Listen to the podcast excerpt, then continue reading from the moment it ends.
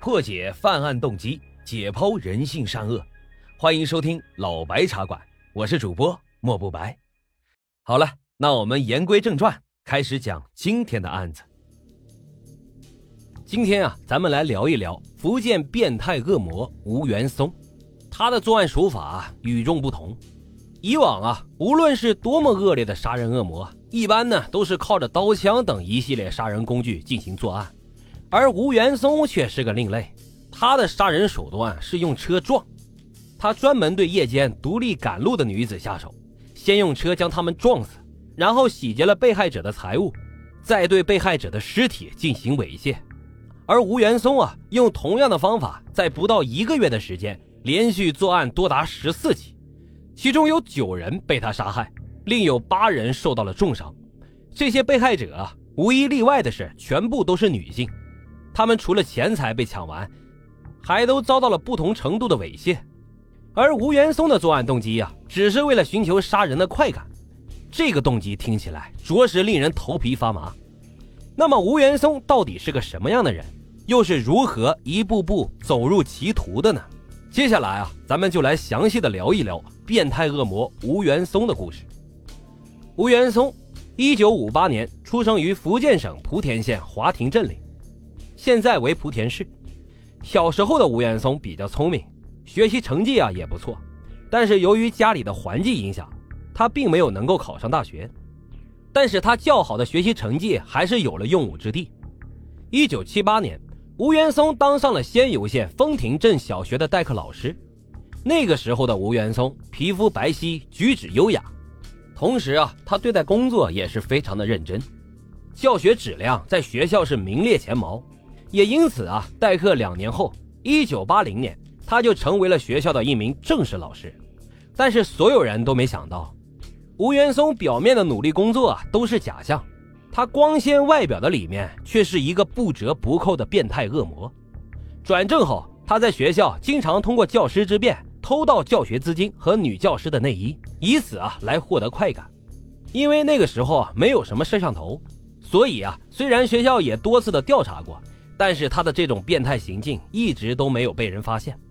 直到一九八二年，也就是他转正后的第四年，吴元松偷到了学校一大笔教学资金，学校因为无从查起，选择了报警。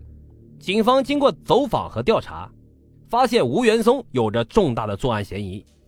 之后，警方对吴元松的家进行了搜查，但是令人意想不到的是，警方除了在家中搜出了学校丢失的现金外，同时还发现了这几年来学校女教师所丢失的内衣，也在吴元松的家中。这个时候，吴元松的变态行径才被人发现。但是即使是这样，因为有了亲戚的关系，他仍然没有受到处罚，仅仅是被调到了另一所小学任教。可是吴元松啊，并没有收敛，反而是越来越变态。因为他有着偷内衣的行为，所以在新学校并不敢再偷女教师的内衣，而是开始了更为恶劣的行径，那就是偷窥女厕所以及女澡堂。后来他的胆子越来越大，开始调戏女学生。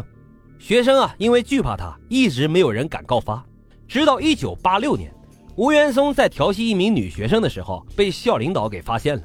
并将他告到了教育局，吴元松因此被开除了。而此时，一些心地善良的人仍然认为吴元松可能是因为年轻才做错了事情，结婚之后啊应该就好了。于是，吴元松经人介绍撮合结了婚。而被开除的这几年，吴元松也一直在家里，并且看起来啊一切正常，跟妻子的生活也很和谐，因此大家也都认为他已经彻底的改好了，没有了以前的恶习。一九九零年，由于那个时候学校的师资力量缺少，又因为他亲戚的关系，吴元松又被调任了回来，继续在学校里面任课。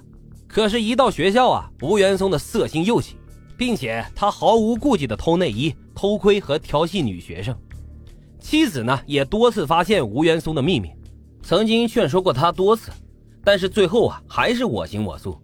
因此，妻子呢，多次想和吴元松离婚。但是受封建思想的影响，一直都没有离成。